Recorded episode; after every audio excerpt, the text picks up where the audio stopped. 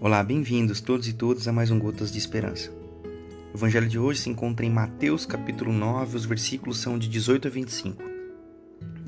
Assim que acabou de falar, um oficial local apareceu e curvou-se educadamente e disse: Minha filha acabou de morrer, mas se o senhor impuser as mãos sobre ela, tenho certeza de que ela viverá.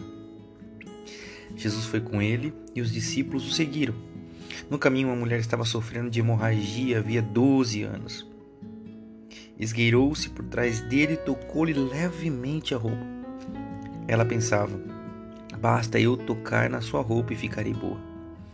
Entretanto, Jesus virou-se e a surpreendeu, mas logo a tranquilizou: Coragem, filha.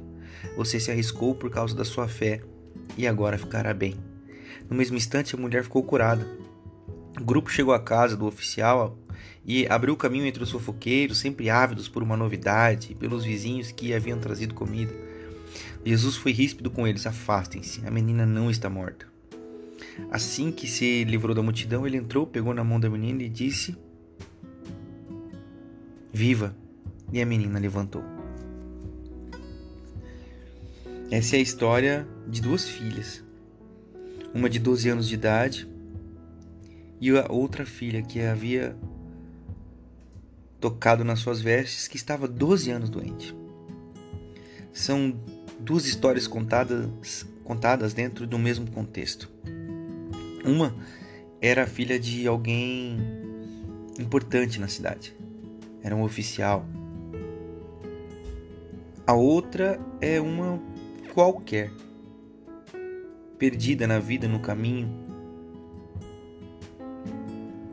conhecida como a mulher do fluxo de sangue.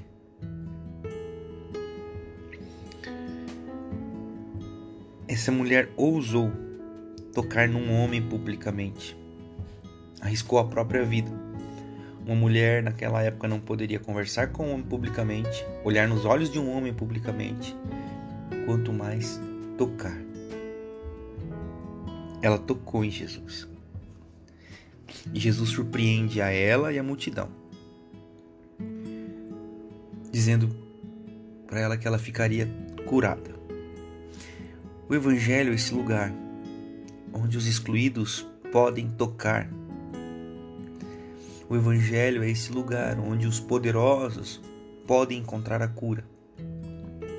Lembrem-se, os milagres são sinais que apontam para Jesus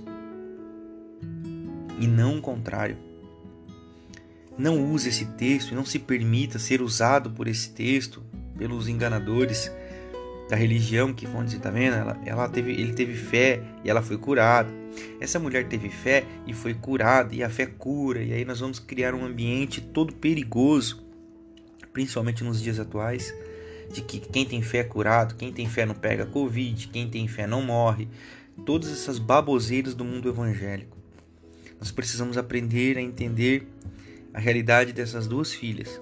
Uma de 12 anos que estava morta, filha de um poderoso homem da cidade, e a outra filha, que sofria há 12 anos com fluxo de sangue. Nós aprendemos que Jesus aprende com todo, que Jesus é olha para todo mundo.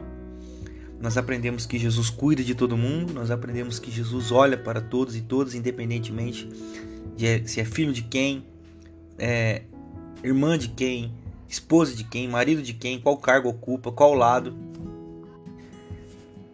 que eu quero dizer é que Jesus não faz distinção de pessoas.